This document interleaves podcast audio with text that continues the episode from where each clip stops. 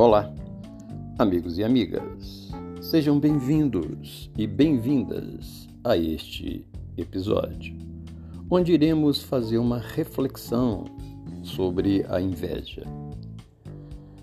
E entendemos que, entre as imperfeições do caráter humano, descendentes direta do egoísmo, destaca-se a inveja, essa dissolvente manifestação da imperfeição moral. Muitas tragédias que ocorrem na sociedade são frutos espúrios do cultivo dessa conduta execranda. A existência terrestre possui como finalidade psicossociológica, atendendo ao instinto gregário, a preservação da solidariedade, que se firma no auxílio fraternal que deve existir entre todas as pessoas e reciprocamente. Nada obstante esse impositivo da sobrevivência, grande número de criaturas humanas opta pelo comportamento competitivo, incapazes de rejubilar-se com as conquistas e alegrias do seu próximo na viagem ascensional.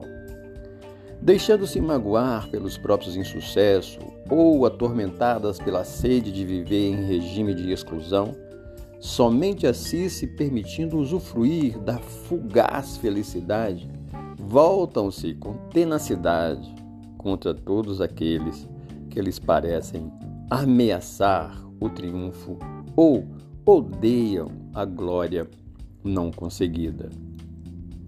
Apoiando-se na mesquinhez a que se entregam, elaboram verdadeiros programas de perseguição contra os demais, dando lugar a mentiras e calúnias que habilmente elaboram, assacando flechadas contínuas envenenadas pelos sentimentos inferiores com os quais se comprazem.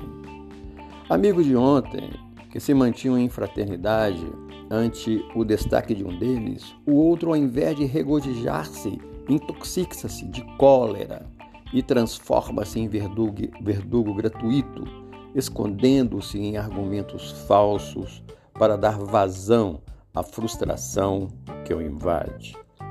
Todo o processo de evolução moral, e especialmente espiritual, é realizado mediante a superação dos instintos agressivos das imperfeições mantidas nas experiências primitivas e transandatas. A inveja consegue disfarçar-se e imiscuir-se no comportamento social e humano com habilidade, manifestando com expressões falsas, aparentemente ingênuas, quando não explode intempestivamente em combate viral. O invejoso, sem dúvida, é muito infeliz, porquanto padece emoções perturbadoras que a ele mesmo prejudica.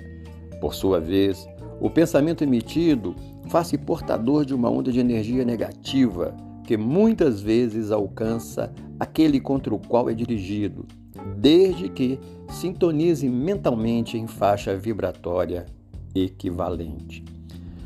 A terapia de excelente qualidade para a vitória contra a inveja é o esforço que se deve oferecer em favor do bem de todos, auxiliando sem vacilação de modo a contribuir para a felicidade geral. Artigo publicado no jornal à tarde, na coluna Opinião, em 12 de 7 de 2018, pelo senhor Divaldo Pereira Franco. Que possamos refletir sobre esses apontamentos.